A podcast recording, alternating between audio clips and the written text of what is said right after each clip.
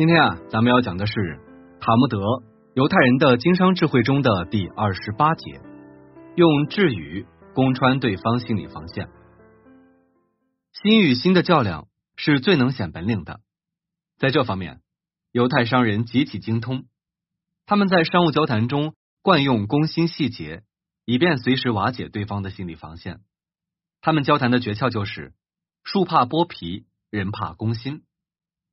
犹太商人善于通过智语影响对方的心理活动，来操纵对方情感，如同催眠一般，先瓦解对方坚固的防御心理，进而掌握顾客的思维动向，将他们逐渐引入预先布下的思想网络中，然后巧妙的操纵对方情感，使对方轻易就范。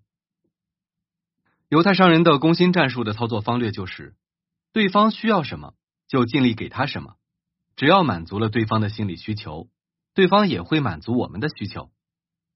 犹太商人交谈策略的要诀就是在商业活动中，商人必须跟着客户的兴趣走。对人说话应该投其所好，只有能投其所好，我们的话才能在对方的心中产生作用。反之，则会没有任何意义。犹太商人还认为，在谈生意时，要想与对方畅通无阻的交流，就必须找出对方的兴趣所在。从对方最热心的话题切入，因为有共同的爱好，才能够让两个人走到一起。另外，在犹太商人看来，生意场上虽然有些交谈需要直截了当的切入正题，比如对方已经知道我们的来意，或者彼此已经约定了这次交谈的内容，那就不必要说很多题外话。但是在很多场合中，交谈进入正题前。是需要进行一些准备工作的，特别是当需要通过我们的交谈对象达到一定目的，且需要我们去说服对方时，如果突然的将交谈切入正题，很可能会遭到对方一口的回绝。在这样一些场合上，如果我们不急于将交谈转入正题，而是说一些有关对方感兴趣的题外话，然后再将对方引入正题的交谈，结果可能会完全不一样。咱们先一起来看下面这位犹太商人是如何用语言攻破对方的心理防线的。巴黎有一位叫巴哈尔的犹太商人，经营一家高级葡萄酒公司。他想把自己的葡萄酒推销到巴黎一家大饭店，于是他一连四年都给该饭店的老板克莱恩打电话，还去参加了克莱恩出席的社交聚会。他甚至在该饭店住了下来，以便成交这笔生意。巴哈尔的这些努力其实都是白费心机，因为克莱恩很难接触，他根本就没有把心思放在巴哈尔的葡萄酒上。巴哈尔苦苦思索，最后找到了症结所在，所以他立即改变了策略，去寻找克莱恩感兴趣的东西，以便投其所好，攻克难关。经过一番细致的调查后，巴哈尔发现克莱恩是一个叫做法国旅馆招待者组织的骨干会员。最近还被选为主席，并且对这个组织极为热心。不论会员们在什么地方举行活动，他都一定到场，即使路途再远，也并不影响他的出席。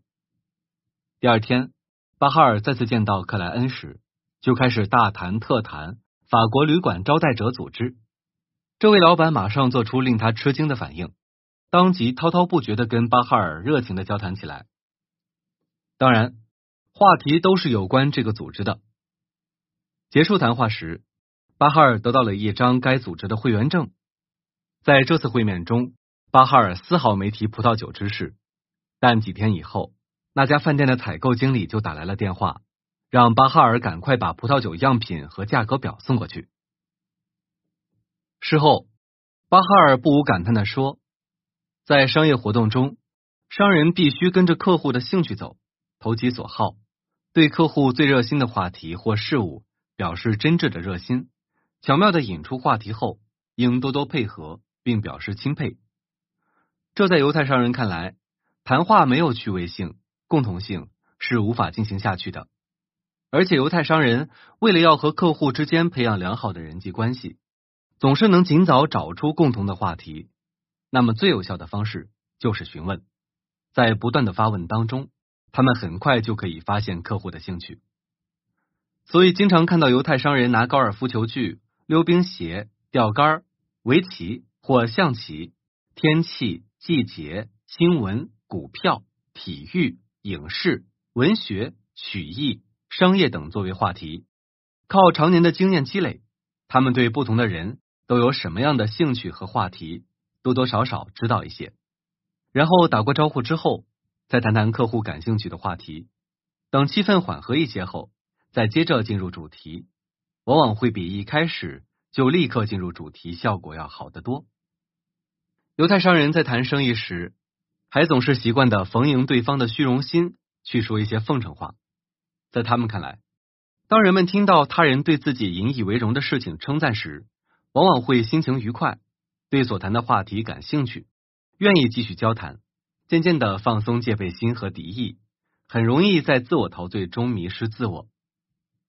咱们下面再一起来看一下犹太商人是如何让顾客满心欢喜，而又不知不觉的促成生意成交的小故事。有一位身材高挑的年轻女子。在犹太人阿布巴卡的服装商店试衣服，试了几件衣服，不是这儿鼓起来，就是那儿紧巴巴的，都不合适。阿布巴卡凭经验觉得问题出在他没有挺直身子，于是，在一旁对他说：“这些衣服看来不是有些大，就是有些小了，把您娇美的身材给遮住了。”年轻女子一听，直起身来，重新在试衣镜中打量自己。这时。